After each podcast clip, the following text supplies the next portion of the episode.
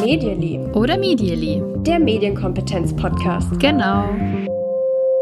Hallo und herzlich willkommen. Wir sind's wieder vom Medially oder Medially Podcast. Mein Name ist Natascha. Und mein Name ist Kim. Und wir freuen uns, dass ihr wieder mit dabei seid. Und Kim, wir haben heute ein Thema, das hast du dir ausgesucht. Erzähl Ja. doch mal, warum und wie es dazu kam. Wie kam es dazu? Also, wir haben das, glaube ich, auch schon öfter mal so im Podcast angerissen. Immer wieder zwischendurch kam das vor. Und es ist ganz schwierig eigentlich zu sagen. Ich habe auf jeden Fall mal einen Vortrag gehört, den ich sehr, sehr gut fand. Habe mich danach noch weiter informiert, weil ich das Thema interessant fand. Bin dann so ein bisschen auf das Thema Doing Family gestoßen, das ich auch sehr interessant fand. Ich will da gar nicht mehr dazu verraten, das kommt alles gleich. Mhm. Und wir haben uns dann entschieden, dass wir mal die Person, die diesen Vortrag gehalten hat, einfach anfragen, ob sie vielleicht, weil wir das Thema, glaube ich, beide auch spannend finden, oder? ja. auf jeden Fall. Ob sie mal bei uns zu Gast sein möchte im Podcast. Das ist Professor Dr. Katrin Schlör, die uns heute was erzählt über das Thema Doing Family mit Medien. Das war nämlich ihre Dissertation, die ich gelesen hatte, die ich wahnsinnig toll fand. Und den Vortrag fand ich auch deswegen so toll und spannend, weil sie so coole Methoden angewendet hat. Also wirklich sehr, sehr qualitativ. Kann ich für jeden, der qualitative Forschung interessant findet, nur empfehlen. Da sind auch Zeichnungen mit drin, da sind ganz tolle Interviewausschnitte mit drin. Wirklich sehr spannend. Aber ich würde sagen, weil ich jetzt schon mehrmals das Wort Doing Family verwendet habe, lassen wir sie vielleicht doch einfach selbst erklären, was ist eigentlich Doing Family und was hat das Ganze mit Medien zu tun? Und wer ist sie eigentlich? Stimmt, auch das. also, liebe Katrin, leg mal los. Hallo, ich heiße Katrin Schlör und bin Professorin für Kulturarbeit, ästhetische und kulturelle Bildung mit dem Schwerpunkt Medienbildung am Campus Reutlingen der Evangelischen Hochschule Ludwigsburg. Daneben bin ich schon seit vielen Jahren selbstständig als Referentin und Autorin für Medienbildung unterwegs und habe da einen meiner Schwerpunkte auf dem Bereich medienpädagogische Eltern-Familienarbeit. Außerdem bin ich Mama einer vierjährigen Tochter und eines einjährigen Sohnes. Das Thema Doing Family und Medien ist ein Thema, das mich schon seit vielen Jahren beschäftigt, unter anderem, weil ich dazu promoviert habe, beziehungsweise zum Thema Medienkulturen in Familien in belasteten Lebenslagen promoviert habe, wo eben genau dieses Thema Doing Family und Medien eine ganz wichtige Rolle haben und hatten. Jetzt, was ist eigentlich Doing Family und was ist Doing Family mit Medien? Doing Family, das ist im Prinzip ein soziologisches Konzept, das davon ausgeht, dass Familie eben nicht einfach was ist, was jetzt die Natur so bestimmt hat und auch nicht was ist, was jetzt einfach juristisch zu fassen ist, sondern eben, ja, etwas ist, das gelebt werden muss. Und gelebt wird es einerseits in ganz klassischen alltäglichen Handlungen, wie so, wenn wir uns die Fürsorgearbeit angucken, im Windeln wechseln, im Pausenbrot schmieren, im von der Kita, von der Schule abholen, im zum Bett bringen, aber eben auch in ganz symbolischen Tätigkeiten wie, jetzt kommt ja bald wieder Weihnachten, wenn wir so ans Versenden von Weihnachtspost denken, also wer bekommt denn diese Post, wer ist überhaupt auf der Weihnachtskarte drauf zu sehen, wenn wir jetzt davon ausgehen, dass vorne drauf ein Foto ist. Also wer gehört eigentlich zur Familie und wird auch so nach außen hin gezeigt. Und da merken wir schon, dass Doing Family eben klar auch ohne Medien passieren kann, aber eben sehr häufig auch mit Medien stattfindet, wie jetzt so dieses Beispiel der Familienfotografie zeigt. Es gibt unzählige andere Beispiele noch, also wenn wir uns zum Beispiel so die Familien-WhatsApp-Gruppe angucken oder uns anschauen, ja, wie einfach Medien Familien bereichern können. Wer guckt alles zusammen das Sandmännchen an? Oder gibt es bestimmte Rituale? Wer liest abends vor? Also all das ist eben auch unter Doing Family mit Medien zu begreifen. Und insofern freue ich mich jetzt sehr auf die Folge mit euch.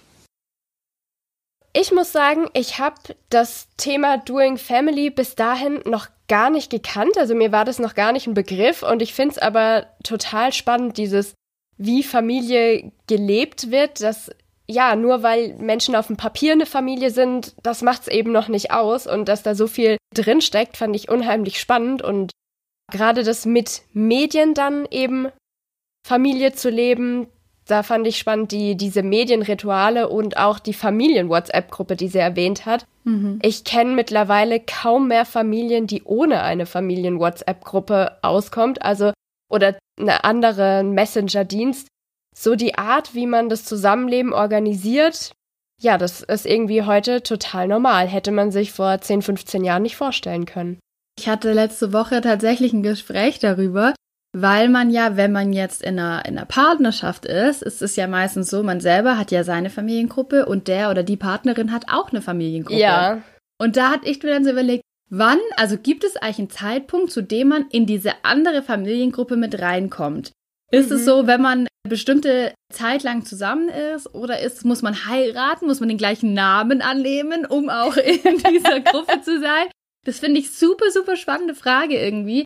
Wann ist so der Punkt gekommen oder kommt er gar nicht? Ja. Ist ja auch bei jedem sicherlich anders. Ja, also ich kenne es tatsächlich in allen Konstellationen von, sobald jemand einen neuen Partner, eine neue Partnerin hat, darf der diejenige mit in die WhatsApp-Gruppe, bis tatsächlich solche strengen Regelungen erst nach der Hochzeit oder auch Familiengruppen, die immer bei Mama, Papa und den Kindern bleiben und niemand anders wird aufgenommen. Ich kenne auch Familiengruppen, bei denen nur noch die Originalverwandten drin geblieben sind, weil die anderen Sachen zu stressig fanden in der Familiengruppe. also da kenne ich wirklich alles und ich finde es total spannend. Also soziologisch auch eine echte Fragestellung. Ja, da kann ja, man ja. total viel forschen, glaube ich. Weil das ja auch so unausgesprochene Regeln sind. Und ich glaube, das Spannende ist ja auch, dass jeder oder jede Familie denkt, ja, so wie wir das machen, so passt es halt. Und ich glaube, es gibt halt wer, die, ich kann mir auch vorstellen, dass es bestimmt so ist, man sagt, ja, nur der gleiche Name zählt, ne? Und ähm, mm. da kannst du fünf Jahre verheiratet sein und halt eben sagen, ja, nee, ähm, ich werde meinen Namen nicht ändern. Also ich finde es sehr spannend. Und da Total. kommen wir schon dazu, dass Medien ja auch echt eine wichtige Rolle spielen können. Also es kann ja auch sein, also jetzt mal, jetzt mal Beispiel, du bist in einer Beziehung mit jemandem, bist mit jemandem zusammen und bist es gewohnt aus der, einer anderen Beziehung, dass du da sofort aufgenommen wirst in die Familie. Ja. Und, oder deine Familie macht es so und die andere Familie macht es nicht so, dann, dann mhm. führt es ja bestimmt auch zu so einem, ja, vielleicht sogar unangenehmen Gefühl, weil es ja, halt total. irgendwie ähm, nicht so Regeln dafür gibt. Ja, ja. Es wird ja auch immer wieder so ein bisschen darüber gesprochen, Medien spielen eine immer größere Rolle, die sorgen dafür, dass jeder guckt nur noch auf seinen Bildschirm, all ähm, diese Themen und da kennt sich die Katrin bestimmt auch sehr gut aus. Deswegen haben wir sie eigentlich mal gefragt, welche Rolle spielen Medien in der Familie heute denn im Vergleich vielleicht auch zu früher? Mhm. Und gibt es einen Trend, den man da erkennen kann? In Familien ist es eigentlich wie überall. Also Medien spielen natürlich eine immer größere Rolle. Wenn wir so dieser Mediatisierungstheorie folgen, dann können wir einerseits sagen, Medien gewinnen quantitativ, also messbar an Bedeutung. Allein wenn wir uns so die Menge an Medieneinflüssen oder auch generell an unterschiedlichen Medien, an ähm, so einer Mediendurchdringung anschauen, also wo wir überall Medien finden, wo sie überall eine Rolle spielen, aber eben auch so die Vielfalt der Ausstattung, also auch das differenziert sich ja immer stärker aus, auch wenn wir uns jetzt die Vielfalt an Apps anschauen. Also Medien sind einfach heutzutage, gibt es in allen möglichen Variationen und natürlich ist es eine viel größere Herausforderung, als es jetzt noch früher der Fall war, als man jetzt halt irgendwie einen Plattenspieler oder einen Fernseher zu Hause hatte. Gleichzeitig gewinnen Medien aber auch, kann man sagen, so qualitativ an Bedeutung, also die Bedeutung, die Medien für jeden Einzelnen haben, aber eben auch für die Familie, also allein wenn wir uns Familienorga heutzutage anschauen, einfach auch dadurch, dass meist beide Elternteile berufstätig sind, dass die Kinder einfach nicht mehr nur jetzt am Wohnort zur Schule gehen oder ihren Hobbys nachgehen. Also auch hier einfach Familienorga wesentlich komplexer geworden ist als vor etlichen Jahren. Auch das ist heutzutage ohne ein Smartphone und irgendwo eine Form der gemeinsamen Kommunikation oder vielleicht einen geteilten Kalender oder so kaum möglich. Jetzt gab es früher so immer die Metapher des Fernsehen als Familienlagerfeuer. das ist natürlich heutzutage einfach auch ein Stück weit aufgebrochen, weil die Nutzung natürlich schon auch individueller geworden ist. Gleichzeitig denke ich aber, dass es ein bisschen ein Märchen ist, so diese Vereinzelung, also dass jeder nur noch irgendwie was für sich macht.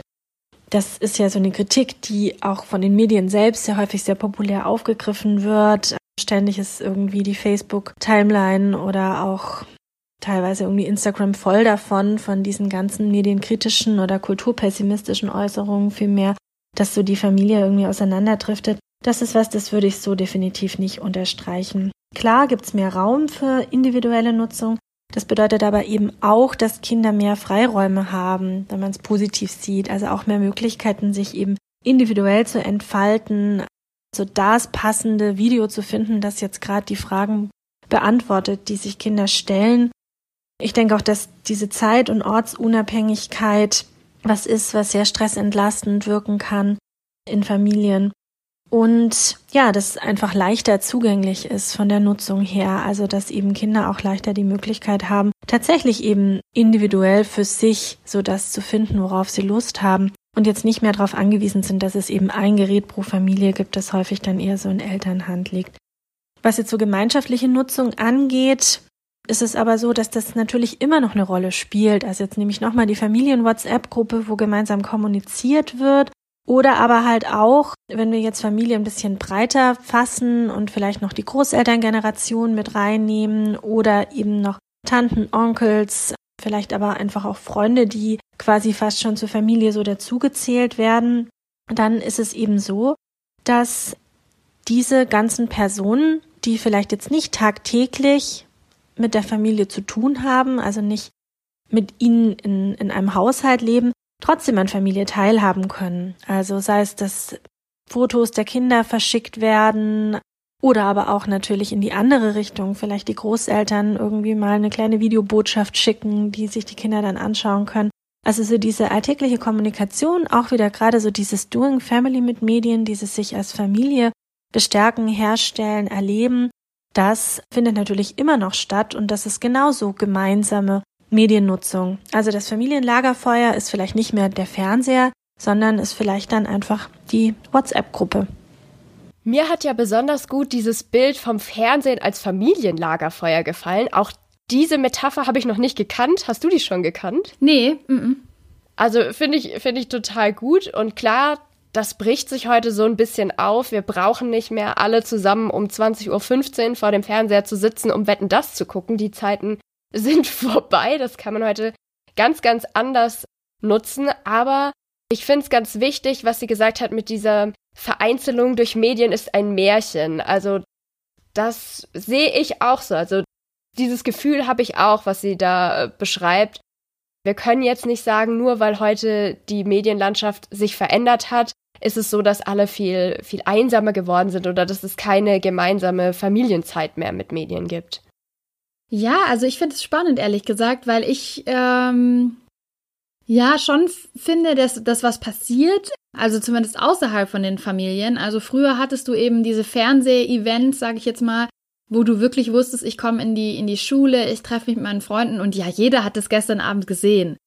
Oder ja. so Familiensendungen wie Wetten das oder solche Events, ja.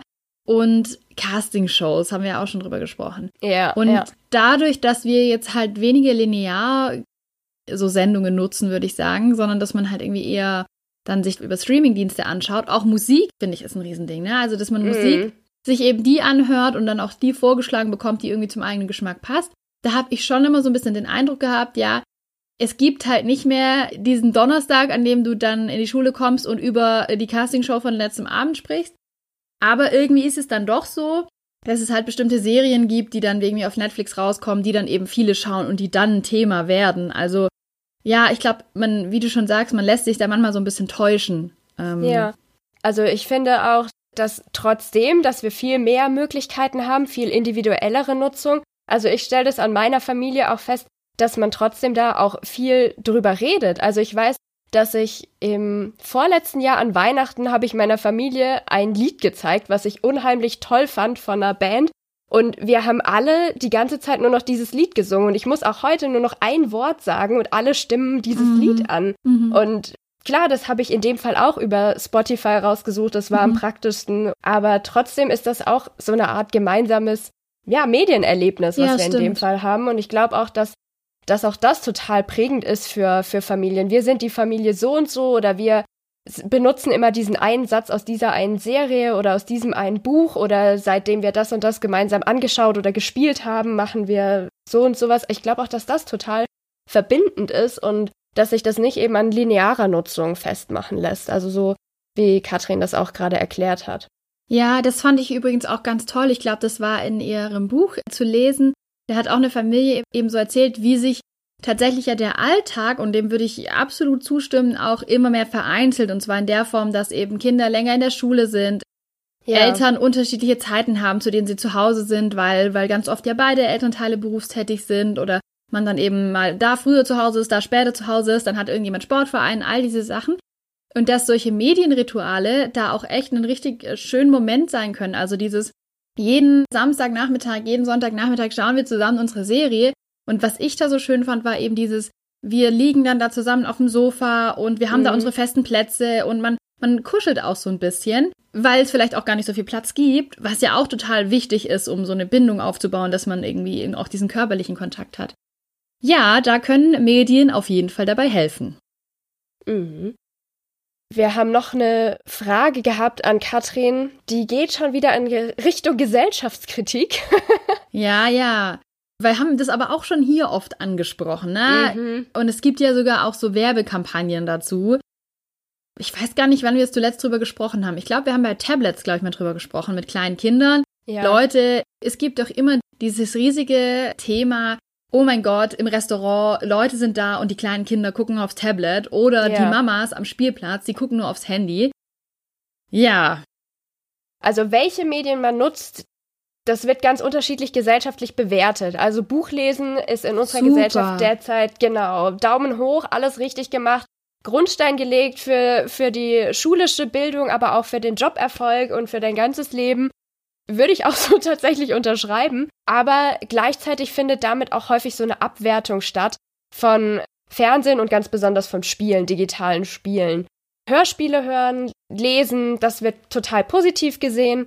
Aber ja, viele andere Dinge werden eben sehr, sehr stark negativ bewertet gesellschaftlich. Und deswegen haben wir Katrin mal gefragt, können unterschiedliche Medien auch verschiedene Funktionen innerhalb der Familie erfüllen und ist dieser negative Blick aufs Fernsehen, beziehungsweise ich würde sagen einfach Online-Videos oder Fernsehinhalte, das kann ja mhm. auf sämtlichen Plattformen sein, und Zocken, ist das gerechtfertigt oder übersehen wir da was?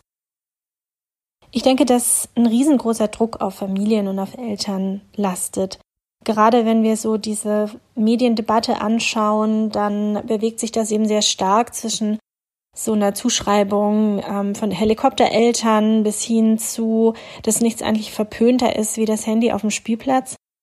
Das heißt, es ist sehr schwierig, überhaupt eine Form zu finden, wie Medienerziehung oder Mediennutzung in der Familie überhaupt eine gesellschaftliche Legitimation erfahren könnte. Und ich sehe mittlerweile auch viele Kampagnen recht kritisch, denen es nicht primär darum geht, tatsächlich zu sensibilisieren, eben für einen konstruktiven Medienumgang in der Familie, sondern sehr häufig schon so eine ganz konkrete Verurteilung der elterlichen Mediennutzung oder der elterlichen äh, Medienerziehung stattfindet.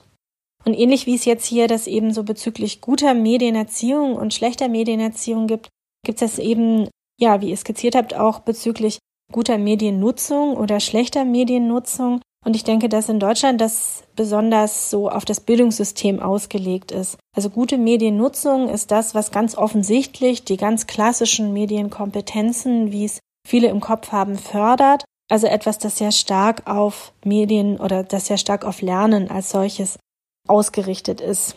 Und da ist es klar, dass Vorlesen eben eine sehr positive Rolle einnimmt, weil wie wir alle wissen, hängt Vorlesen eben sehr stark zusammen mit der schulischen Leistung dass das aber nicht unbedingt nur am Faktor des Lesens liegt, sondern eben auch sehr stark daran liegt, dass unser Bildungssystem sehr textbasiert abläuft, das wird häufig nicht hinterfragt. Zweifelsohne ist Vorlesen etwas, was sehr gewinnbringend für jede Familie ist und was sehr stark förderbedürftig ist.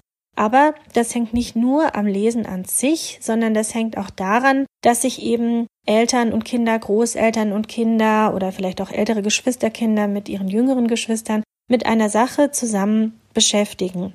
Also, dass sie gemeinschaftlich Medien nutzen, sich über diese Medien dann austauschen. Häufig wird auch noch so die körperliche Nähe herangeführt, also dass man zusammen kuschelt und sich einfach intensiv einem Medium zuwendet. Und ich denke, wenn man das jetzt so mal sieht, dann merkt man auch, dass das zum Beispiel auch auf ein gemeinsames Spielen zutreffend sein kann oder vielleicht auch darauf, dass man zusammen einen Videoclip anschaut oder ähnliches.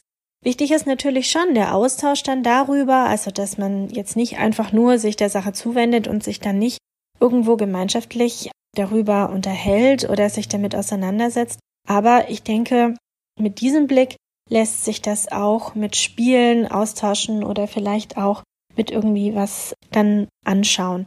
Ich denke auch, dass es wichtig ist, dass wir, wenn wir jetzt schon das Lernen irgendwie so uns anschauen, uns auch vor Augen führen, dass Lernen halt nicht nur das Lernen ist, was in der Schule abgefragt wird, sondern dass wir es ganz viel auch mit informeller Bildung zu tun haben, also mit vielleicht irgendwelchen Fußballkniffen lernen oder aber vielleicht auch einfach des Lernens, wie man sich in Konfliktsituationen verhält, des Lernens, was jetzt so die eigene Geschlechterrolle angeht und so weiter. Also das ist weit mehr als das, was in der Schule abgefragt wird. Und, und das vergessen wir ganz häufig, in den Kinderrechten ist es schon angelegt, dass Kinder einfach auch ein Recht auf Erholung, auf Unterhaltung haben. Und wenn wir jetzt Mediennutzung anschauen, dann ist sehr häufig Mediennutzung, die eben genau diese Zielsetzung verfolgt, eher negativ gesehen. Und das ist was, was ich mir eigentlich so ein bisschen wünsche, dass sich da auch irgendwie so ein Umdenken stattfindet. Das heißt, für Familien bedeutet das, dass ich denke, dass viele Familien zu den Mediennutzungsweisen, die sie selbst als positiv erachten, die ihren Familienalltag bestärken, dass sie dazu stehen, dass sie eben auch zu diesen Potenzialen stehen, die es in ihrer Familie eröffnet und dass sie sich ein bisschen ja davon frei machen können, was denn jetzt eigentlich normativ von der Gesellschaft oder so als positiv erachtet wird und so ihren eigenen Weg finden. Also, da macht sie einen Punkt, den ich so, so, so wichtig finde und der mich immer so stört, dass ich das so oft erlebe, auch wenn ich mit Eltern spreche, also wenn man denen einfach nur das Beispiel gibt, ja, das Kind kommt nach Hause und möchte als erstes mal eine halbe Stunde zocken dann fangen immer schon alle an zu lachen. Das ist ja total schlimm. Oh Gott, eine halbe Stunde zocken nach der Schule. Puh, da geht es schon in so eine Suchtdiskussion rein. Und, mhm. oder auch dieses, ja, oh Gott, was gucken die für, für YouTube-Videos an? Das ist alles totaler Quatsch. Und da muss ich auch irgendwie immer irgendwie gefühlt erst etablieren, dass es doch völlig in Ordnung ist, dass man einfach sich unterhalten möchte und dass es einfach ein Zweck für sich ist und dass es überhaupt nicht, finde ich jedenfalls, persönliche Meinung jetzt, überhaupt nicht angebracht ist, da aus einer ja, erhobenen Erwachsenenperspektive darüber zu urteilen, was mein Kind unterhält und was mein Kind eben jetzt gerne nutzt als, als Go-To-Medium, um zu sagen, boah, stressiger Schultag, halbe Stunde runterkommen. Ob das irgendwie Fortnite zocken ist oder ob das YouTube-Videos gucken ist, ist okay. Also ich finde wirklich, das ist doch Unterhaltung und wenn dein Kind eine Möglichkeit gefunden hat, so komme ich runter, so schalte ich ab und ich schaff's auch wieder damit aufzuhören, dann ist es doch was Tolles. Ja, das ist auch so spannend, weil hier so, so doppelgleisig gefahren wird. Also Erwachsene, die müssen sich erholen von ihrem anstrengenden mhm. Arbeitstag und natürlich, die haben sehr, sehr viel zu tun, gerade mit einer Familie, wer sich um Kinder kümmert und arbeitet und den Haushalt und so macht, klar. Aber auch Kinder müssen sich erholen und ich glaube, das wird häufig nicht ganz ernst genommen auch, ja. dass auch für die so ein Schultag mit Hobbys, mit Freundschaften, dass es für sie auch anstrengend ist und dass da dann auch Platz sein muss, um einfach auch mal wieder runterzufahren. Ja, auch wenn das gar nicht so inhaltsvoll ist, was auf YouTube geschaut wird. Also sorry, aber ich habe schon ganz oft hier im Podcast gesagt, ich finde das Vorabendprogramm im Fernsehen, das von Erwachsenen gerne konsumiert wird, auch nicht immer besonders inhaltsgeladen. Ein anderer Punkt, den ich sehr schön fand, war, dass sie eben angesprochen hat, dass da ein riesiger Druck auch auf Familien ja. ist. Ja. Dieses Vorurteil mit dem, ja, Mamas mit Handy. Ich bin im Moment keine Mama, aber ich kann mir das richtig vorstellen, dass man ja schon fast Angst hat, am Kinderwagen auf sein, auf sein Smartphone zu schauen, weil man diese urteilenden Blicke wahrscheinlich im Nacken spürt. Oh, oder es könnte dich jemand fotografieren. Du könntest direkt geächtet werden. Ja, oder dein, deinem Kind passiert was nur, weil du aufs Smartphone geschaut hast. Hm. Und da fand ich was ganz toll. Jetzt hier auch nochmal der Hinweis. Es gibt eine total tolle Grafik, die ich auch geteilt habe bei uns auf unserem Instagram-Kanal. Ja, wir sind jetzt auf mhm. Instagram, folgt uns da gerne. Und zwar ist es eine Grafik von Paula Kuka, die auf Instagram unterwegs ist. Und die zeigt, vielleicht habt ihr sie auch gesehen, das ist so ein zweigeteiltes Bild.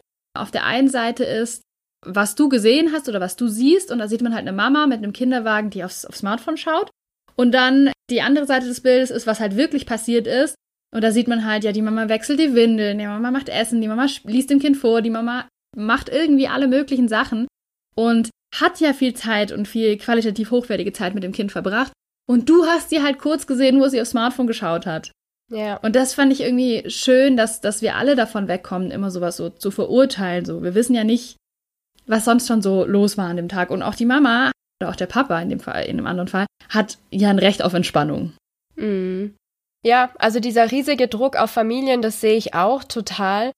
Das ist nicht nur aufs Babyalter beschränkt, da ist es natürlich noch mal ganz ganz hoch emotional. Oh, dieses dieses arme Kind höre ich auch öfter bekommt nicht genügend Aufmerksamkeit von seinen Eltern ab, weil die richten all ihre Aufmerksamkeit aufs Smartphone.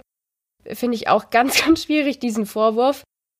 Ich möchte nicht bestreiten, dass es sowas eventuell gibt, ja, Menschen, die unbedingt. Medien ganz dysfunktional nutzen. Mhm. Das auf jeden Fall, das kann schon vorkommen. Aber ich glaube doch, dass ein Großteil der Familien in der Lage ist, Medien zielgerichtet einzusetzen und mit dem Smartphone und dem Baby gleichzeitig verantwortungsvoll umgeht. Ja. Das geht ja aber dann weiter, wenn, wenn Kinder größer sind. Auch da nimmt der Druck ja nicht ab, wie dein Kind darf spielen, wie dein Kind darf sich das und das anschauen.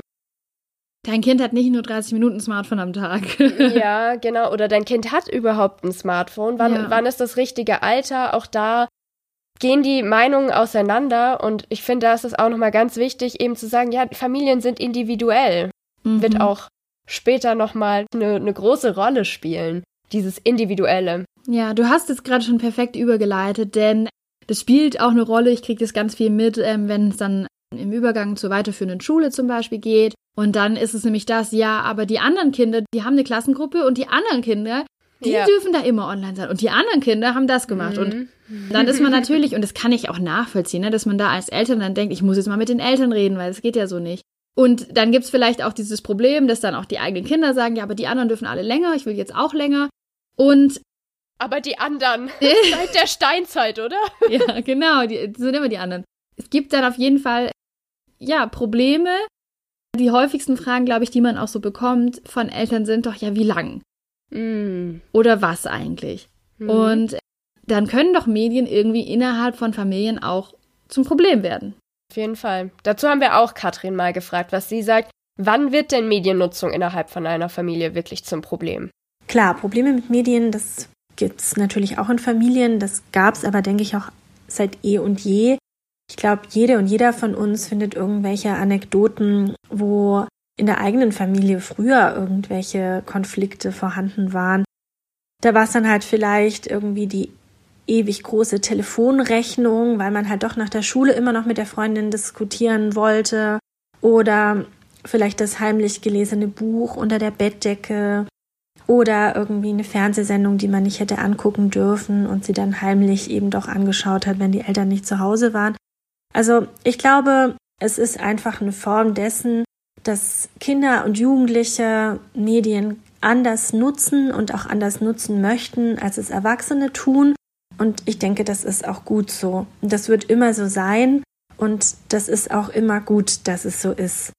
Ich glaube, dass heutzutage viel Streit natürlich um die Nutzungszeiten da ist. Klar, das kennt jeder von uns auch, dass ähm, vor allem irgendwie das Smartphone mit seinen unendlichen Möglichkeiten natürlich auch dafür sorgt, dass wir uns häufig irgendwo drin verlieren und dann checkt man noch das und jenes und das erfordert unglaublich viel Selbstmanagement, das wir Erwachsenen ja häufig schon nicht haben, aber sehr häufig von den Kindern verlangen. Und ich glaube, dass da auch so diese medienpädagogische Debatte über die Nutzungszeiten vielleicht diesen ganzen Konflikten noch mal ein bisschen Feuer verleiht. Denn wenn man sich mal genau anschaut, worin das begründet liegt, also wann, in welchem Alter wie viel genutzt werden soll, das häufig auch so ein bisschen so eine Argumentationsgrundlage entbehrt und wir ein bisschen wegkommen von dem, Austausch darüber, was denn tatsächlich die Inhalte angeht. Also ich glaube, hier gibt es mittlerweile weniger Konflikte als über die Nutzungsdauer. Ein Thema, das oft ja später dann so zum Konfliktstoff wird, ist das Thema der Fotos. Also welche Kinderbilder werden wo wie geteilt. Und ich denke, da ist es auch unglaublich wichtig, dass man sich halt immer vor Augen führt, dass es darum geht, Kinderrechte zu wahren. Wobei ich auch denke, dass es wichtig ist, natürlich, je älter die Kinder werden, desto eher man da in Diskurs kommt. Aber dass es eben auch der falsche Weg ist, Kinder so komplett aus Social Media zu verbannen. Ich finde, es ist aber ein schönes Beispiel dafür, dass eben Kinder auch so ein Korrektiv sein können, auch wenn man einfach nur sie und ihre Meinung und ihre Rechte mitdenkt. Und ganz häufig sind es auch gleiche Themen, die Kinder einfach beschäftigen, wenn sie so an die Medienpraxis ihrer Eltern denken und da vielleicht auch einfach, ja, wie gesagt, wie so ein, wie so ein Korrektiv wirken und eben auch ihre Bedürfnisse artikulieren, aber halt eben auch mit ihren Eltern in Austausch darüber kommen, was sie denn gut finden und was nicht. Und ich glaube, so generell kann man einfach sagen, dass es ganz wichtig ist, sowohl um Konflikte vorzubeugen, aber eben auch um Konflikte aufzulösen, so eine Achtsamkeit füreinander zu entwickeln. Und das gilt natürlich für Medien genauso wie für den ganz normalen Alltag. Und ich denke, wenn da einfach eine offene Kommunikationskultur da ist, wenn man ansprechen kann, was einen stört, aber eben auch gemeinschaftlich nach einer guten Lösung sucht, dann müssen Medien nicht ein größerer Streitfaktor sein als jetzt irgendwie alle möglichen anderen Themen im Familienalltag auch. Ganz wichtiger Punkt, finde ich, ist dieses, dass eben Kinder Medien anders nutzen und auch anders nutzen wollen als Erwachsene. Auch vorher schon angesprochen, na, ich muss das nicht gut finden, was die auf YouTube gucken, muss nicht meinem Geschmack entsprechen. Und das ist ja irgendwie auch sinnvoll. Also ich sage auch immer gerne, die Musik, die ich früher gehört habe, die Bands, die ich angehimmelt habe, die haben meine Eltern auch nicht unbedingt gut gefunden. Und ich glaube, das ist auch so ein bisschen der Zweck in diesem Moment, in dem du dich halt trennen willst, ganz klar, abkapseln willst von den Eltern. Du findest andere Sachen gut und es erfüllt nebenbei, meist glaube ich unbewusst auch, diesen Zweck, zu zeigen, ja, ich, ich bin jemand anders als meine Eltern und ich bin eine andere Generation und ich habe auch eigene Interessen und das irgendwie anzuerkennen und wahrzunehmen, halte ich auch für wichtig. Ja, total. Also das ist für mich irgendwie so der ewige Kreislauf der Menschheit. Kinder werden geboren, gehören zu ihren Eltern, orientieren sich an ihren Eltern, das ist alles wunderbar. Und irgendwann kommt dieser Zeitpunkt der Pubertät. Das muss ja nicht krachen ohne Ende, aber natürlich findet hier eine Abkapselung statt. Und dass Kinder dann nicht exakt die gleichen Medieninteressen, den Musikgeschmack, die Kleidung oder Trends folgen, denen Erwachsene, denen ihre Eltern auch folgen, das das gehört dazu, das ist doch normal. So haben wir das ja. doch schon seit seitdem es Menschen gibt. Also ja. so sehe ich das. Ich kann mich noch genau an die Situation erinnern, wo ich ganz felsenfest überzeugt zu meinen Eltern gesagt habe, das war die Zeit, in der wir Schlaghosen alle trugen und die Schlaghosen sehr nass immer waren, weil die auch sehr überlang sein mussten, auch bei schlechtem Wetter. Ja. Nie in meinem Leben werde ich eine Karottenhose anziehen. Das finde ich so schrecklich. Ich habe damals über Mom Jeans geredet, die ich ja. jetzt trage. Also, alles kommt wieder und das ist okay. Was ich da sehr schön fand, was Katrin auch angesprochen hat, ist, dass man ja Kinder auch ein bisschen mit einbeziehen kann, auch wenn es eben gerade um so Streitthemen geht, wie, ja, dieses Spiel, wie lange kannst du dieses Spiel spielen? Weil was ich oft erlebe in dem Bereich ist, dass halt Eltern sich eine Nutzungszeit ausdenken, die aber irgendwie gar nicht passt zu dem Zur Medium. Realität. Das, genau, das ja. zu dem Medium, das genutzt wird. Also wenn du irgendwie bei einem Spiel sagst, ja, du darfst halt eine halbe Stunde spielen, aber eine Spielrunde geht 40 Minuten mhm. oder eine. Spielrunde geht 20 Minuten, dann wird es halt nur Konflikte geben. Und da macht es halt immer Sinn, finde ich, zu sagen, okay, was schlägst du vor? Und dann kann dieses Kind vielleicht auch sagen, na ja, äh, 40 Minuten wäre halt gut. Mhm. Man muss ja nicht auf vier Stunden sich einigen. Das ist ja völlig okay. Ja. Aber da mal zu gucken, wie kommen wir gemeinsam zu einem Kompromiss auf Augenhöhe, Finde ich sehr schön. Ja, sie hatte auch noch gesagt, das Kind als Korrektiv begreifen mhm. und mit einbeziehen. Also genau das, was, was du gerade gesagt hast. Ich finde die Vorstellung unheimlich gut und ich glaube aber, dass das erstmal für viele eine ganz große Umstellung ist, weil sie es eben bisher in ihren Familien so handhaben, dass sie als Eltern natürlich ja auch die Regeln vorgeben und sagen, ja, so wird's gemacht. Ich möchte da jetzt auch nicht diskutieren. Das macht natürlich erstmal jede Menge Arbeit, das Kind damit einzubeziehen und gibt ihm auch eine, eine Verantwortung dabei und so eine ganz andere Herangehensweise, das auch viel, viel gleichberechtigter zu machen. Weil, was sie auch gesagt hat, wir fordern von Kindern häufig, was wir als Erwachsene mit dem Selbstmanagement nicht hinkriegen. Also warum das Ganze dann nicht mit dem Kind ausdiskutieren und da eine gemeinsame Lösung finden, kann ich mir auch gut vorstellen, dass es wirklich hilft, dass sich ein Kind dann verbindlicher auch an Regeln hält, an denen es mitgearbeitet hat. Absolut. Also da kann ich auch den Mediennutzungsvertrag empfehlen. Mhm. Gibt es, glaube ich, unter mediennutzungsvertrag.de sogar. Das ist kostenlos, kann man einen Vertrag machen mit ganz verschiedenen Regeln, allgemeinen äh, Regeln, die äh, im Internet gelten, zum Beispiel keine Beleidigungen schreiben, nicht die Adresse rausgeben, sowas. Aber auch ganz viele andere konkrete Nutzungsregeln bezogen auf verschiedene Geräte. Und wenn man sowas macht, natürlich das nicht nur fürs Kind machen, sondern für die ganze Familie. Dass es andere Regeln gibt und ich glaube, das verstehen auch Kinder, dass man sagt, ja, du mit acht Jahren hast halt andere Regeln als dein Geschwisterkind, das eben 14, 15 ist, ja. ja. Genau. Das verstehen die auch, aber die mit einzubeziehen und denen auch so ein bisschen Verantwortung dazu geben, finde ich auch sehr schöner Gedanke. Mhm. Der mich Müssen jetzt aber wirklich unbedingt verlinken. ja, der mich jetzt aber wirklich zu der Überleitung bringt. Denn ich bin ja davon überzeugt, dass man Medien ja irgendwie auch gewinnbringend einbinden kann, dass man auch nicht nur Streit deswegen haben muss und dass nicht nur jeder auf seinen eigenen Bildschirm startet und wenn ja, wenn jeder auf seinen eigenen Bildschirm startet, es vielleicht trotzdem gewinnbringend sein kann. Und das haben wir auch Katrin gefragt. Was kann man denn jetzt machen, wenn man sagt, ich will, dass irgendwie eine positive Nutzung stattfindet in meiner Familie? Was können wir da tun? Medien haben natürlich gerade was so Familienorganisation angeht, ganz viel gewinnbringende Möglichkeiten. Aber da würde ich jetzt gar nicht so stark drauf eingehen, sondern wirklich nochmal so dieses Doing Family mit Medien ein bisschen pushen. Speziell dieses gemeinschaftlich Medien zu nutzen. Ich denke, das ist einfach eine ganz wunderbare Möglichkeit, wie Familien sich ja auch über unterschiedliche Bedürfnisse, unterschiedliche Haltungen, unterschiedliche Präferenzen austauschen können und wo einfach jeder Raum finden kann, auch gehört zu werden. Also wenn ich als Eltern, als Großeltern sage, okay, ich schaue mir jetzt das an oder ich ähm, spiele das mal durch, was du eben als Kind oder als Jugendliche oder Jugendlicher machst, dann haben vielleicht Kinder auch ein Interesse dran zu erfahren, wie das denn eigentlich früher aussah. Und vielleicht kramt man dann mal die Schallplatte raus oder die alte DVD und guckt sich das an, was eben die Eltern oder Großeltern oder Tanten, Onkel selber so in ihrer Kindheit erlebt haben. So gemeinschaftliche Mediennutzungsmomente haben eben auch ganz viel so Gesprächsanlässe, wo man ja sich darüber austauschen kann, welche Themen einen gerade beschäftigen. Und ich denke, dass das ganz viel Potenzial auch über die Mediennutzung hinaus für Familien bieten kann, einfach ins Gespräch zu kommen und sich gegenseitig wahrzunehmen.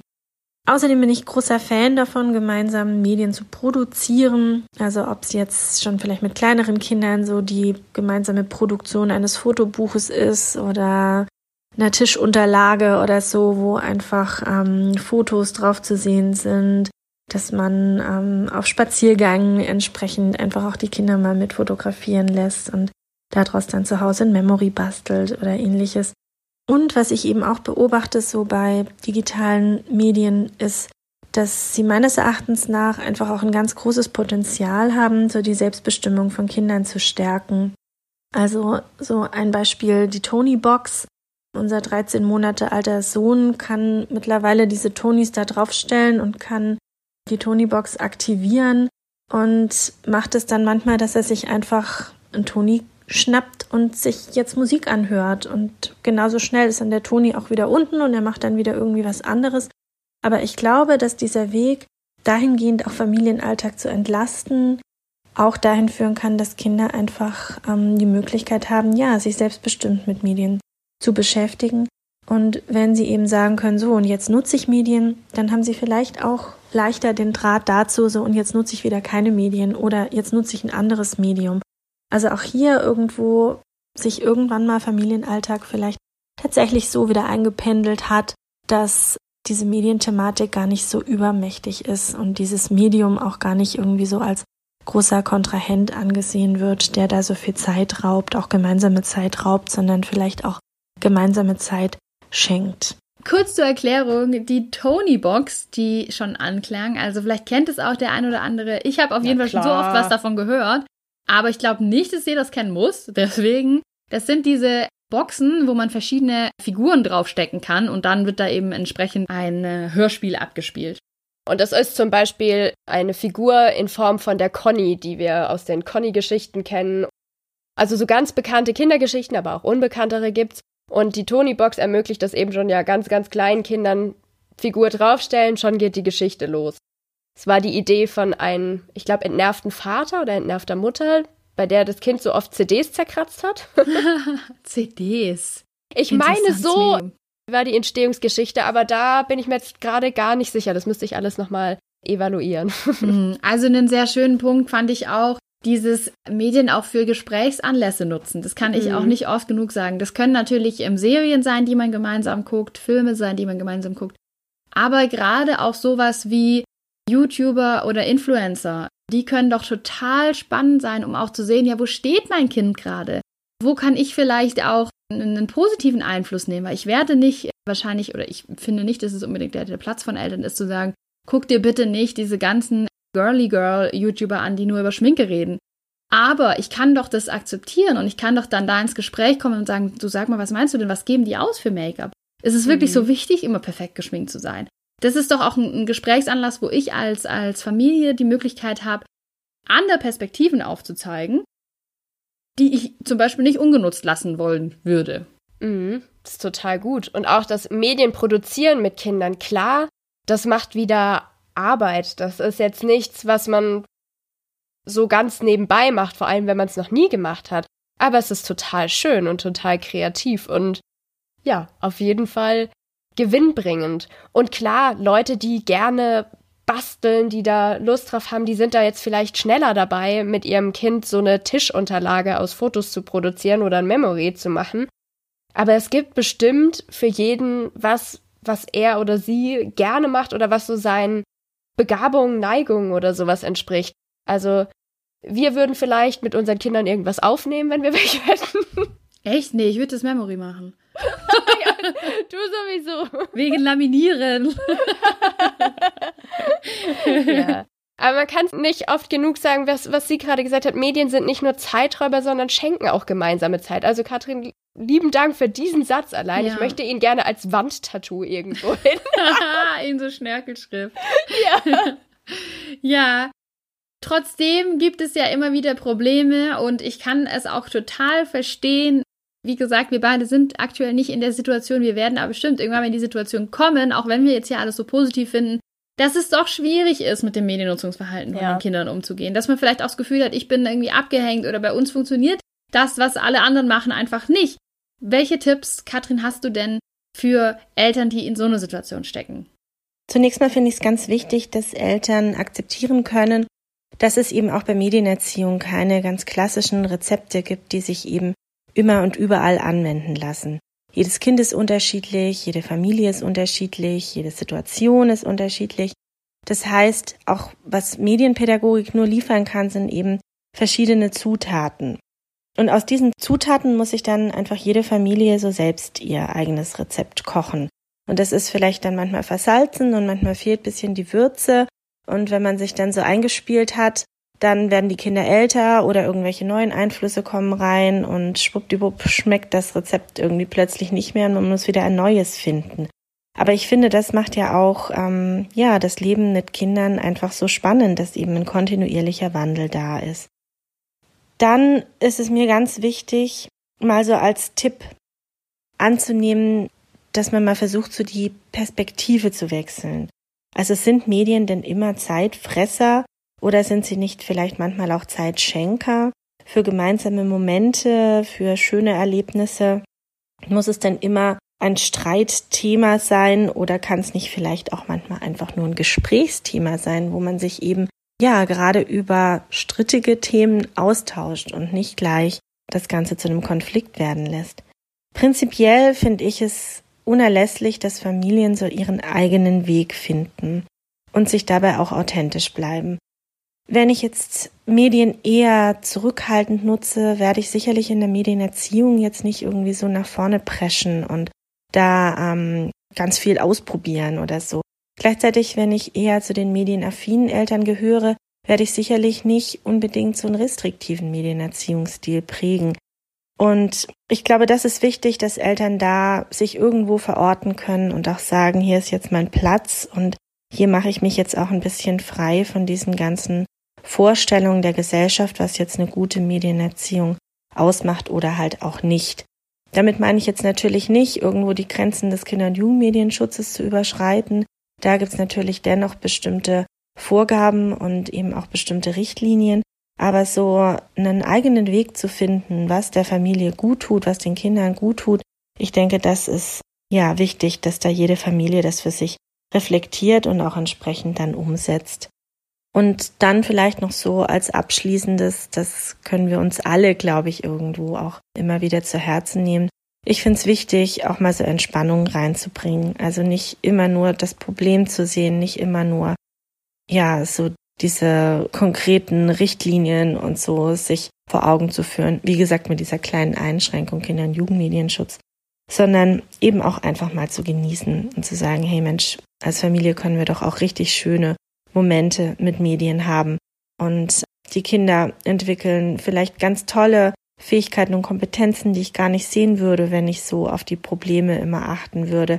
Vielleicht stellen sie ganz wunderbare Fotos und Videos auf Instagram oder machen da irgendwie, ja, ganz viel lustige Dinge, die einfach auch Anerkennung finden. Oder sie spielen ganz tolle Fußballtricks auf FIFA oder bauen tolle Welten bei Minecraft. Und wenn ich immer nur diesen problembehafteten Blick da drauf habe, dann sehe ich das vielleicht gar nicht und kann mein Kind gar nicht als so kompetent wahrnehmen. Und andersrum natürlich auch. In diesem Sinne sage ich ja, vielen Dank, dass ich heute zu Gast sein durfte bei euch, liebe Natascha, liebe Kim. Und ja, freue mich auf weitere Folgen Medially. Also ich muss ja sagen, ich liebe diese Bildsprache. Ich mm. sehe das förmlich vor mir, diesen Topf, in dem gerührt wird ja. und in dem dieses Rezept entsteht. Und ich finde das so, so schön und ja, das kann man sich wirklich merken. Ich glaube, das ist das Schwierige und das Einfache daran, weil ja. es gibt eben kein Rezept für alle und man muss es verändern und es wandelt sich viel. Also vielen, vielen Dank für dieses Bild. Ich glaube, das bleibt hängen, also zumindest bei ja, mir. Ja, absolut. Und ich finde, es ist, was auch da wichtig ist, daraus mitzunehmen irgendwie, ist dieses, es ist auch völlig okay, wenn es bei mir in der Familie nicht so funktioniert wie in den fünf anderen, die ich kenne. Oder wenn ich eben bewusst sage, hey, ich finde es nicht sinnvoll zu sagen, mein Kind darf nur 30 Minuten Smartphone. Ich sehe das irgendwie anders und ich habe einfach ein anderes Verhältnis zu meinem Kind oder wir sind da auf einem Weg, wo ich sage, ich möchte das eigentlich gar nicht begrenzen. Das ist auch völlig okay und ich glaube, da muss man sich halt auch einfach ja, versuchen, sich selbst stark zu machen und sich nicht dem Druck zu beugen, der vielleicht manchmal entsteht, weil andere sagen, ja, bei uns ist es aber so und bei uns ist es so gut. Mhm. Es kann in der eigenen Familie ganz anders gut sein und das ist auch okay so, egal in, in welche Richtung übrigens.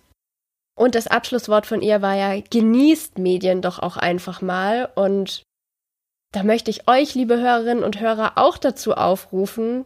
Schaut euch doch mal um, was ihr da vielleicht auch für tolle Familienrituale habt, die euch bisher noch gar nicht so aufgefallen sind, weil sie einfach so in mhm. eurem Alltag drin waren und ihr da noch nie drüber nachgedacht habt, dass das auch euer Doing Family mit Medienmoment ist in dem Fall. Da würden wir uns auch total freuen. Also wir haben jetzt hier nur so ein paar Beispiele gehabt. Wenn ihr was anderes habt, ich finde das mega spannend, schreibt uns das gerne. Entweder über Twitter, über Facebook über Instagram, wo wir jetzt auch sind, Medially Podcast. Mhm. Oder ihr schreibt uns eine E-Mail, medially.podcast.gmail.com.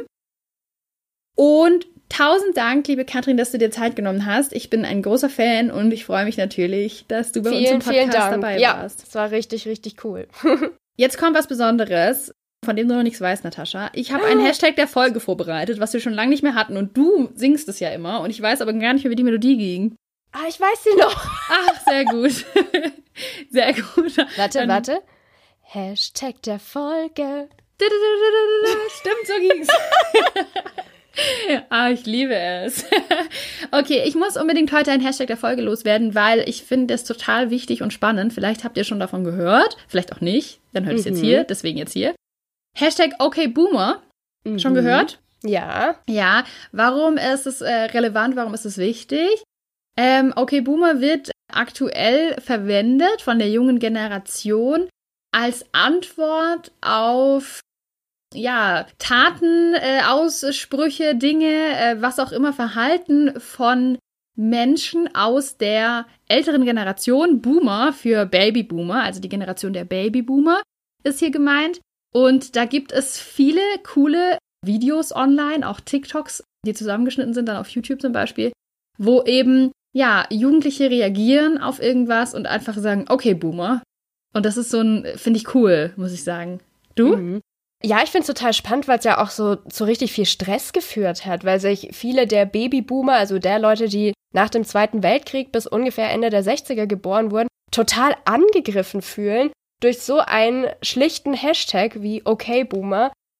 Da steckt ganz schön viel Zündstoff drin, ja. obwohl eigentlich junge Generationen damit auch häufig nur sagen wollen, die Gegebenheiten, die haben sich gewandelt. Das, was für eure Generation gegolten hat, das ist bei uns einfach nicht mehr der Fall. Wir müssen auch heute mit ganz, ganz anderen Dingen zurechtkommen und wir können eure Lebensrezepte nicht mehr auf das anwenden, ja. wie es bei uns heute ist. Oder wir wollen auch einfach nicht. Mhm. Und ja. Und, und das finde ich auch so wichtig, ihr wisst halt auch nicht immer alles besser. Und ja. wir sind vielleicht auch manchmal einfach leid. Und ich glaube, das ist auch aus so einem Gefühl heraus entstanden, dass man es irgendwie leid ist, dass ja, solche Sachen, wenn ich jetzt gerade an Fridays for Future denke, wo dann mm. Ausdrücke kommen von Politikern, ich nenne jetzt mal keine Namen wie, ja, das muss man den Experten überlassen. Das genau. ist einfach nicht wertschätzend, es ist einfach nervig und da kann man ja eigentlich nichts drauf antworten auf diese Erniedrigung, die da eigentlich passiert von, von der Bewegung. Und da finde ich, ist die perfekte Antwort, okay, Boomer. Wenn du meinst, finde ich irgendwie lässig. Klar, natürlich führt es nicht unbedingt dazu, dass man sich irgendwie weiter austauscht, wo ich immer dafür bin. Aber es gibt einfach auch Situationen, glaube ich, wo Jugendliche einfach die Schnauze voll haben und dann einfach mal sagen können, okay, Boomer, mhm. ich muss dich jetzt auch nicht ernst nicht nehmen. Nicht nur Jugendliche, das bezieht sich ja auch auf junge Erwachsene. Ja, ja, ja, genau, absolut. Hat auch eine Politikerin in Neuseeland ganz, ganz slay während, während einer Rede gesagt, fand ich super cool. Okay, Boomer, schaut mal rein, ich finde es auf jeden Fall interessant. Was hast du diese Woche gelernt, Natascha? Dö, dö, dö, Jetzt war ich überfordert von dem abrupten Übergang. Doch, ich dachte, wir müssen jetzt hier mal hier. Komm. Wir müssen mal ein bisschen in die Pötte kommen. ja, was habe ich gelernt? Ich habe mit einer Gruppe von Jugendlichen gearbeitet, deren Muttersprache nicht Deutsch war. Und mhm. wir haben uns darüber unterhalten, wie das läuft mit dem, mit dem Deutsch und wie sicher man sich da schon fühlt und ob man zum Beispiel auch auf Deutsch träumt, ist für mich so ein Indikator, dass ich zum Krass. Beispiel länger auf Reisen war, wenn ich dann anfange, auf Englisch zu träumen oder so. Mhm, dann mhm, dann mhm. merke ich, okay, jetzt, jetzt bin ich irgendwie drin. Und mhm. dann hat ein Jugendlicher gesagt über das Mädel, was neben ihm saß, oh Mann, sie hat ja sogar noch ihr Handy auf ihrer Muttersprache eingestellt. Und dann war ich total überrascht und gesagt, wie jetzt? Ihr alle anderen habt euer Handy auf Deutsch? Und dann haben die mich angeguckt und haben gesagt, ja, na klar, das ist doch total normal, wenn man eine Weile Deutsch spricht, im Land ist und so, dann stellt man das um auf Deutsch. Nur sie hat es noch nicht mhm. gemacht. Und da muss ich sagen, da war ich total platt, weil ich mir überlegt, mein Handy, das ist so privat für mich, damit mache ich so viel und es muss auch so schnell gehen, dass ich denke, naja, das muss Deutsch mit mir reden, so wie ich eben auch rede, mm, mm. was meine Sprache ist. Ja. ja, das war für mich so ein richtiger Aha-Moment. Und kurze Zeit später habe ich meinen Cousin getroffen, der ist Deutsch, hat auch keine andere Muttersprache. Und der wiederum hat sein Handy auf Englisch umgestellt. Und ich dachte mir nur so, hä? Was ist denn los mit den Jugendlichen? Ich verstehe gar nichts mehr. Und der hat gemeint, es hat eigentlich auch gar keinen bestimmten Grund. Englisch, Deutsch, das macht doch jetzt auch nicht mehr so viel aus, wie da die mhm. Menüführung ist. Er findet es einfach cooler. Also es hat jetzt auch keinen Hintergrund, so wie, oh, ich wollte unbedingt Englisch lernen oder so, sondern mhm. sieht halt irgendwie cooler aus so. Ja. Interessant. Mhm. Also ich habe es auch auf Deutsch eingestellt. Ja. Ich habe auch mein, mein MacBook auf Deutsch eingestellt. Aber ich muss auch sagen, ich hatte, als ich für ein Außensemester mal im Ausland war, auch mein Handy extra auf diese Sprache gestellt, aber halt wirklich mit diesem Lernhintergrund. Yeah. Weil man kennt ja schon die Menüführung. Das war damals auch kein Smartphone. Und dann ist es so, du siehst dann neue Wörter und weißt halt, was sie bedeuten. Mhm. Das fand ich ganz clever. Interessant. Wir haben Deutsch, oder? Überall Deutsch. Hast du überall Deutsch? Ich, ha ich habe überall Deutsch tatsächlich, ja. Ja, klar, würde ich auch gar nicht, habe ich auch gar nicht groß drüber nachgedacht. Ja, ich bis dahin auch nicht, aber dann habe ich eben angefangen, darüber nachzudenken. Kim, was hast du gelernt diese Woche? Ich habe diese Woche so viel gelernt, dass es total schwer ist, was rauszusuchen. Ich war unter anderem mich auf der GMK-Tagung Mhm. Alle, die das auch waren, Grüße, gehen raus. Aber davor war ich noch auf einer anderen Fachtagung und da haben, es war irgendwie in NRW, da haben zwei, eine YouTuberin und ein YouTuber einen Vortrag gehalten vor einem sehr großen Publikum. Mhm. Und man konnte im Anschluss Fragen stellen. Und es würde eine Frage gestellt, natürlich eine Frage, die irgendwie gefühlt auch jeden interessiert. Die wurde dort auch gestellt, kann ich auch nachvollziehen. Und zwar dieses Thema, ja, was verdient ihr eigentlich mit YouTube? Mhm. Und ähm, das haben die dann natürlich auch nicht so einfach beantworten können und haben versucht, es irgendwie zu beantworten. Aber ich habe mir in dem Moment so gedacht, ich habe mich ein bisschen fremdgeschämt, muss ich Ja. Weil ich das so krass finde, dass wir Menschen, wir Leute, wir Menschen, es irgendwie total okay finden, in einem Saal mit, weiß ich nicht, 300, 400 Menschen, jemanden, der auf der Bühne steht, zu fragen, was verdienst du eigentlich so? Hm, Was Mhm. verdienst du eigentlich so mit deinem Job? Das würde man nie machen. In einem mit anderen der Kontext Moderatorin, mit, mit mir. Also wenn mich jemand auf dieser Bühne fragen würde, würde ich sagen, hä, Entschuldigung? Das fragt man nicht mal in einem Zweiergespräch mit Leuten, die man nicht super, super, super gut kennt. Mhm. Aber YouTuber, von denen erwartet man dann auch, weil da war, ich habe dann auch gemerkt, dass die Leute nicht so ganz zufrieden waren mit der Antwort. Mhm. Von denen erwartet man, dass die dann da eine genaue Zahl nennen, Ja. was ich echt komisch finde und auch da noch mal so ein bisschen ich kann dieses Interesse daran nachvollziehen. Ich glaube, es ist auch was anderes, wenn man nach dieser Bühnenveranstaltung dahin geht und sagt, mich interessiert es total, wie ist denn das mit Werbeeinnahmen? Also man kann das ja auch abstrakter fragen. Ja? Man Mhm. kann ja auch fragen, ein Medienpädagoge, was verdient man denn da so? Aber jemanden so direkt vor so vielen Leuten danach zu fragen, was er verdient, finde ich super unhöflich. Ich kann das Interesse verstehen, aber ich glaube, das ist auch so ein gesellschaftliches Ding, dass wir ganz viel YouTuber und Influencer generell so darauf reduzieren, ja, was verdienen die denn da alle? Ja. Und, also das kann ich total verstehen, dein Gedankengang. Was, was ich auch noch ziemlich häufig sehe, ist dieses, naja, die Person XY hat sich ja entschieden, in die Öffentlichkeit zu gehen. Dann muss man damit auch rechnen, dann muss man das auch aushalten können, dann muss man, also was da alles dran gekoppelt ist, wenn sich jemand entschieden hat, irgendwas öffentlich zu machen, das finde ich auch so immer wieder überraschend, wie Leute da ihre Annahmen treffen. Also das lese ich ganz, ganz Ja. häufig. Ja, dann auch dieses Vorteil, wenn jetzt da irgendwie Zahlen irgendwo rauskommen, wow, so viel, ja, aber es ist halt auch Arbeit. Es ist Mhm. nicht, dass auch Erwachsene da oft mal nicht so reflektiert sind und sich überlegen, es ist vielleicht ein bisschen mehr als dieses 5-Minuten-Video, das ich sehe. Ja. Aber gut, da komme ich schon wieder in, äh, in einen Bereich, in den ich nicht kommen wollte. Dann war es für die Folge heute, oder? Dann war es für die Folge. Ihr könnt uns unterstützen, wie äh, immer. ihr könnt uns unterstützen auf Steady, Punkt. wenn ihr nach. Medially sucht. genau, steady.hq. Oder ihr schreibt uns eine E-Mail, ähm, dann finden wir auch eine andere Lösung. medially.podcast.gmail.com. Genau, folgt uns gerne auf Twitter, auf Facebook oder auf Instagram. Oh, und da möchte ich noch was erwähnen. Und zwar wäre das super, super cool, alle, die uns zum Beispiel bei Apple Podcast hören, einfach kurz eine Bewertung da lassen. Das hilft total, auch was die Auffindbarkeit vom Podcast anbetrifft. Und wer sagt, ich möchte jetzt eigentlich kein Geld spenden, hey Leute, total okay, lasst uns kurz eine Bewertung da. Das Das- wäre super nett. Würde uns total helfen. Nochmal vielen, vielen Dank an Katrin, die diese Folge unglaublich bereichert hat, dass wir von deinem Wissen hier profitieren durften. Dankeschön. Und dann bis zur nächsten Folge, Medially. Bis dann. Tschüss. Tschüss.